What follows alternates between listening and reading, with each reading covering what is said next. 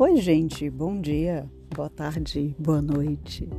Seja como for daí do outro lado, o horário possível que você consiga ouvir esse podcast.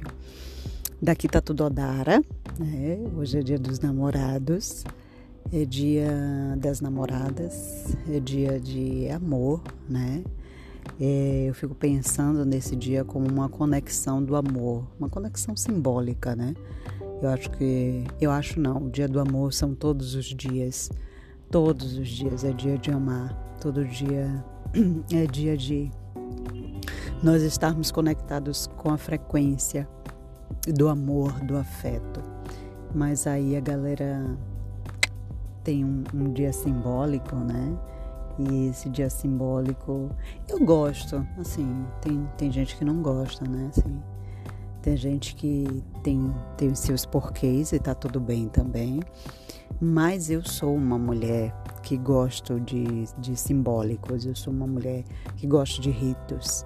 Então, então, essa mulher que gosta de ritos e de simbólicos, gosta do Dia dos Namorados. é, feliz Dia das Namoradas e dos Namorados para todos vocês que estão aí do outro lado e que o afeto, o amor seja contagiante é, e, e transborde na vida de todos nós, na vida de todos nós. Mas hoje eu tô, tô por aqui passando, né?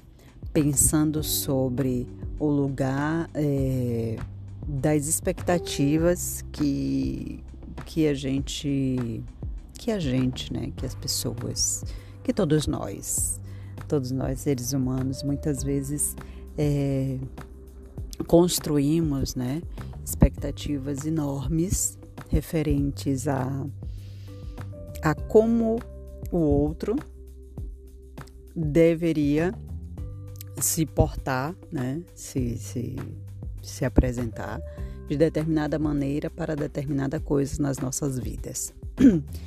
E aí eu fico pensando de um lugar mais expansivo que é nem sempre o outro vai responder, né, às expectativas daquilo que nós criamos.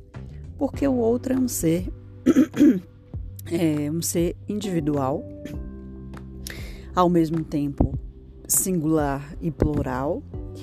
E, e esse ser de muitas é, possibilidades e muitas nuances. É um ser que pensa com a sua cabeça própria e que age com as suas próprias vontades. Isso para dizer que a semana passada, é, como muitos sabem, e eu volto a falar, que eu sou uma mulher que converso com muita gente. E depois da, do lançamento do livro do Parida pela Liberdade, eu converso com mais gente ainda. E aí, nessas conversas, em uma dessas conversas, né, semana passada, uma pessoa vira e fala para mim assim: é, Ah, mas eu acho que ele deveria fazer assim. E aí a pessoa ficou mega irritada porque a pessoa não fez como é, é ela, ele né, estava pensando. Não, porque não é possível que alguém gaste um tempo de vida para fazer isso desse jeito. Né? E eu observando aquela pessoa gastando o tempo de vida dela, querendo modificar o outro. E o mais engraçado, e engraçado é importante, e eu sempre digo isso em terapia, né? Quando eu falo para minha terapeuta, não porque isso é engraçado, mas aí eu retifico, mas engraçado é importante. É, é desse lugar de como esse movimento de querer modificar o outro é um gasto de energia muito grande e não é necessário. Não tem essa necessidade de você querer mudar o outro só porque a sua expectativa não é atendida diante do que o outro escolheu. É, é, importante nós lembrarmos da liberdade expressiva que o outro tem na sua própria vida né? E como nós não devemos gastar energia, né, com determinadas coisas, porque eu fico pensando que até as lutas que a gente enfrenta, a gente precisa escolher, porque será que a gente vai dar conta de lutar todas as batalhas? Ou será que nós podemos inteligentemente é, é, para as nossas vidas, né? De forma saudável também para as nossas vidas, escolher as lutas que a gente vai querer guerrear, assim, vai querer adentrar, vai querer gastar energia, porque já pensou se nós fôssemos guerrear todas as lutas que a gente acha que deveria? Não tem como, não há possibilidade disso. E isso para dizer também é, que o outro sempre vai achar muitas coisas sobre as nossas vidas, né? Coisas diversas. O outro vai achar que você sempre tem que né? Aí eu fico pensando, uma vez que eu fui dar uma palestra é, numa escola, e aí uma criança disse para outra que achava que ela deveria, ah, você deveria usar aquele tênis da cor azul que ficaria melhor. Ah, aí a outra falou assim, desculpe gente, aí a outra falou assim, não, eu, eu, puxa, eu gosto tanto quando o seu cabelo vem cacheadinho. E nesse dia a garota tava com o cabelo escovado. E aí eu fiquei aí, aí a garota ficou muito perdida no rolê, assim, ficou muito atenta ao que as coleguinhas falavam e eu percebi o corpinho dela assim meio que se murchando, querendo falar sobre o, o como foi uma festinha que ela foi, mas aí toda hora as colegas interrompiam, ah, porque e aí eu fiquei pensando que se aquela garotinha vai com um tênis azul, se aquela garotinha vai com o cabelo cacheadinho. Se aquela garotinha tantas outras coisas que o outro entende que ela deve fazer, ela deixa de ser ela mesma. Ela deixaria automaticamente de ser ela, porque ela era aquela que estava se apresentando na frente das coleguinhas. E aí eu fico pensando como parece que o outro tem que nos aceitar para que nós possamos caber, sendo que nós podemos caber sem que o outro nos aceite e não temos que ser um, um, um reflexo do que os padrões e os moldes gostariam, gostariam que nós fôssemos. E aí eu fico pensando é, quantas pessoas gostariam que o seu cabelo fosse assim, que a sua é, vestes fosse assado, o seu tênis fosse de um jeito, o seu sapato fosse de outro, o perfume que você usa fosse assim, ah, os acessórios que você usa fosse assado, e o quanto que isso descaracterizaria ser quem nós somos, usando é, os nossos estilos, as nossas preferências, né? Então, é, esse podcast de hoje, gente, é para nós refletirmos acerca do quanto nós não precisamos dar conta daquilo que é a expectativa do outro. Porque já está dizendo, né? é do outro, não é sua. E o quanto que parece que muitas vezes, para dar conta dessa expectativa do outro, você é, automaticamente descaracteriza-se de ser quem você é e vai para um lugar que às vezes é desconfortável mas para ser aceito ou aceita, você passa pelo processo de desconforto só para estar naquilo que o outro entende que você deveria. Só que tantos outros também acham certamente que você deveria várias outras coisas e nunca se vai conseguir atender a expectativa de todas as pessoas.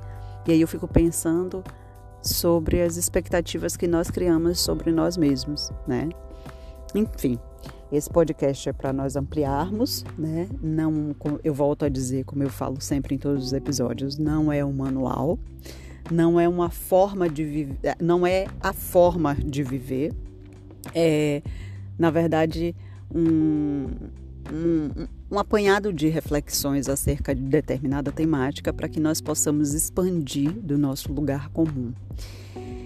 Enfim, é, feliz dia das namoradas e dos namorados, né? Que possamos ter a liberdade de ser quem nós somos em todas as nossas relações e incluindo as relações, é, incluindo as relações que são de par, né?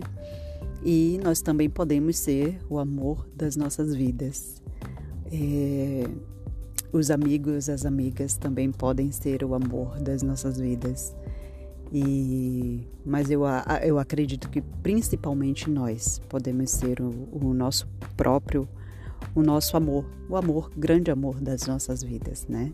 E aí a gente tem condições estruturais, eh, emocionais para dar conta de todos os outros amores que chegarem, que nos visitarem, que nos atravessarem e que comunicarem com aquilo que nós somos e desejamos ser para as nossas vidas, tá? Um lindo dia para vocês. É, um abraço apertado daqui do outro lado e que daí esteja tudo odara e que os bons fluidos sempre visitem vocês e até breve. Eu me chamo Ana Cecília Ferreira, eu sou terapeuta, escritora, mãe de gatos, é, facilitadora de processos de autoconhecimento, mas principalmente um ser humano que está aqui evoluindo expandindo e quer compartilhar com vocês essas expansividades para que possamos crescer juntos e juntas, tá? Um abraço apertado.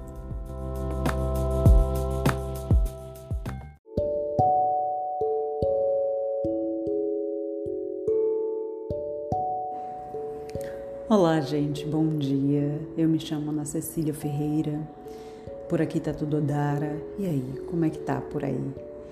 Eu sou psicóloga, terapeuta, é, escritora do livro Parida pela Liberdade, mais um, um ser humano que tem um podcast onde cria um espaço para que possamos expandir juntos, possamos refletir juntos acerca de diversas questões existenciais e eu volto a dizer para quem me acompanha já sabe, mas eu volto a dizer que isso aqui não é um manual, isso aqui é um, uma das formas de possibilidades dentro de tantas outras.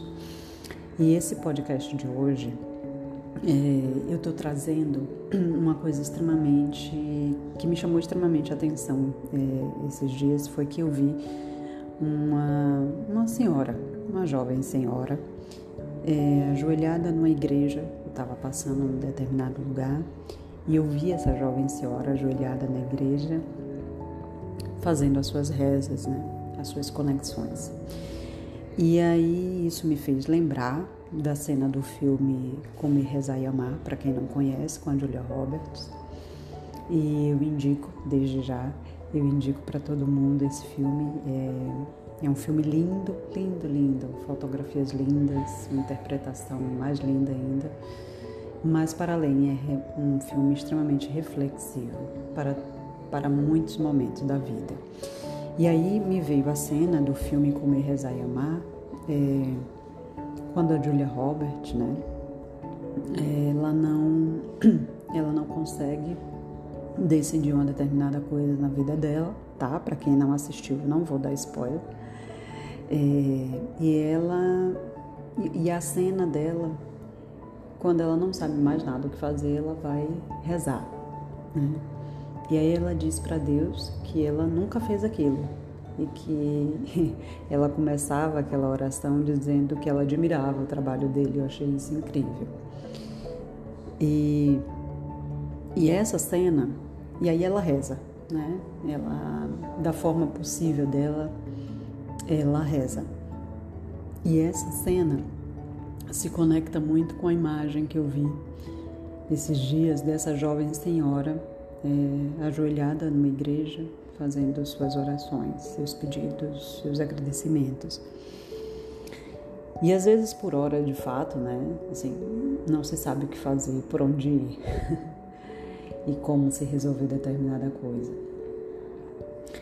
Mas, é, e aí parece que tem que se fazer algo muito grandioso para poder resolver determinada coisa, quando na verdade, dentro a maioria das vezes, uma, tem uma coisa que está sempre ao nosso alcance, que é, na dúvida de qualquer coisa, rezar. rezar para mim é. Reza é, é conexão para mim, é se conectar. Se conectar com, seja lá o que for que faça sentido para você na sua vida e aí tem uma, uma, uma frase né, da, do filme que diz que há momentos que temos que, que de procurar, né, o tipo de cura e paz que só podem vir da solidão. E aí eu fico pensando que na solidão, né, quando nós é, nos conectamos, quando nós oramos, rezamos, é, nos conectamos com aquilo que nos faz sentido, é, essa, essa conexão se torna muito maior quando nós ficamos sozinhos, né? Quando nós, elas se potencializam, né? Quando nós estamos juntos ao outro, já no mesmo egrégora aqui que estão potencializando coisas ali juntas conosco, mas na verdade há momentos que procura, que temos de procurar o tipo de cura e paz que só pode vir da solidão, como é, dessa essa frase do filme, que de fato, né? Há momentos que temos de procurar as nossas curas e quais são os tipos, né? Das nossas curas e da nossa paz paz é, da forma individual para cada um. E aí eu fico pensando que quando nós hum, nos colocamos, né, em conexão, em uma solitude para nos conectar, nós encontramos muitas vezes aquilo que nós procuramos, porque é, às vezes determinadas resoluções está num, é, existe um movimento tão externo para determinada resolução de vida que conectar-se intimamente com o que é seu, com aquilo que lhe faz sentido, é voltar-se para dentro. Né? Quando a gente fecha os olhos e se conecta, a gente olha para dentro. E eu não estou dizendo aqui que é um olhar fácil, mas eu estou dizendo que é um olhar possível, como eu sempre trago. E nessa conexão da internalidade com a, a, aquilo que nos faz sentido, nos potencializa, nos dá sentido no mundo, e essa conexão ela traz uma, uma, um norte, né? Eu não estou dizendo que é uma fórmula mágica também, tá, gente? Eu estou dizendo que é uma forma possível que é, que que está aí ao alcance de todas as pessoas, né? É, eu mesma sou uma mulher que pessoas me ensinam muito a prática da fé e a sua importância. Eu cresci, né, sabendo a prática da fé. Eu fui criada assim, né? Minha mãe, minha madrinha, as, pessoas, as mulheres que me cercavam, minha avó, todas essas mulheres que me cercavam, todas as pessoas que me cercavam, me ensinavam muito cada, de cada maneira delas, né, de cada maneira das pessoas que me cercavam, como era se conectar com a fé. E, e isso para mim foi muito, e isso para mim é muito para todo sempre, né? Fé é muito, fé é tanto, né? E eu fico aqui perguntando eu sei para mim, mas eu fico aqui me perguntando no que é que você tem fé? No que é que onde você coloca, onde você deposita a sua fé, né? Então, é, eu estou aqui lembrando também que um dia, é, num dia especial, eu ganhei uma pulseira muito especial, linda, assim, escrito fé, né? E eu a uso para muitos momentos na minha vida, assim, muitos momentos, principalmente momentos importantes, né? Como ela fica no meu braço, quando eu tô com ela, é fácil de eu olhar e encontrar aquela palavra, mas eu encontro não só a palavra, mas eu encontro o simbólico dentro de mim, eu encontro o simbólico do momento que me foi ofertado. E, e isso é muito, isso é tanto, né?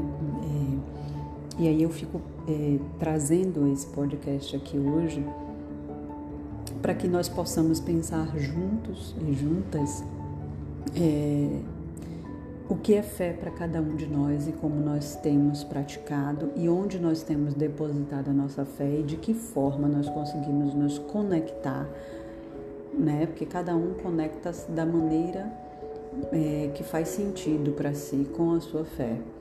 E você tem se, se conectado né, com essa fé. Então, a única forma da gente saber que funciona é, é fazer funcionar, é colocar-se é, frente às questões, frente àquilo que nos faz sentido, praticar e sentir. É como a meditação, né?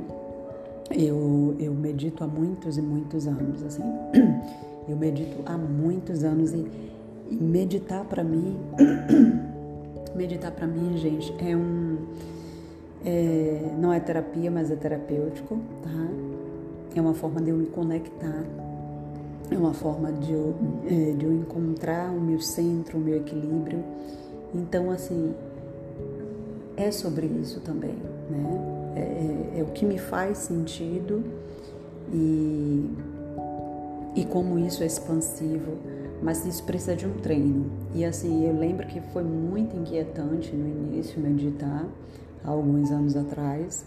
Eu, eu gostava da ideia, eu me identificava com tudo, mas era muito difícil aquietar a mente e vinha 600 pensamentos, e vinham 600 histórias, e vinha música, e vinha filme, e eu voltava de novo a concentração para a respiração ou para alguma coisa que eu pudesse diminuir aquela velocidade da minha mente, mas aí daqui a pouco a mente ia de novo e eu puxava ela de volta.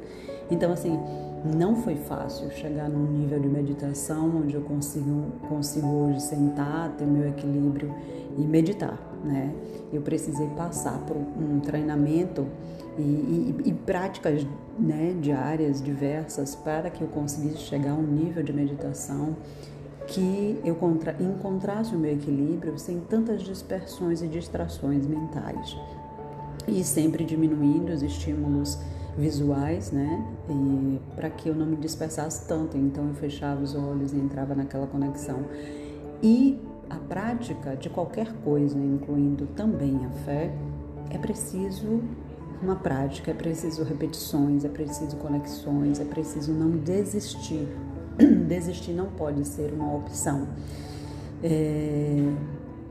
Quando, na verdade, a busca é por aquilo que nos faz bem, né?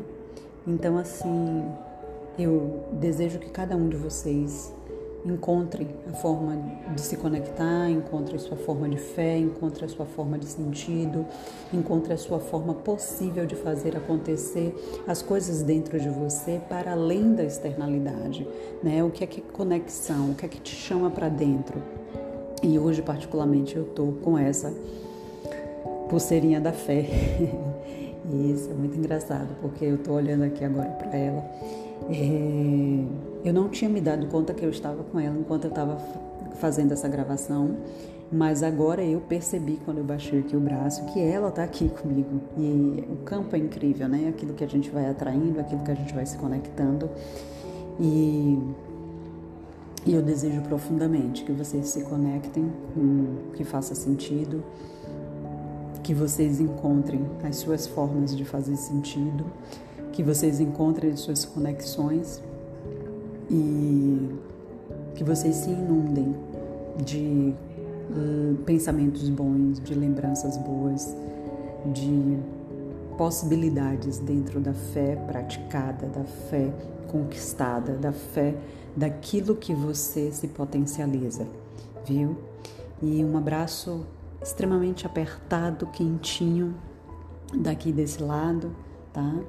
É, eu estou fazendo companhia para você nesse momento, mas você também me faz companhia quando eu estou fazendo essas gravações, porque me passa uma enxurrada de pessoas que eu conheço, pessoas que me acessam, pessoas que, que fazem sentido para mim, tá?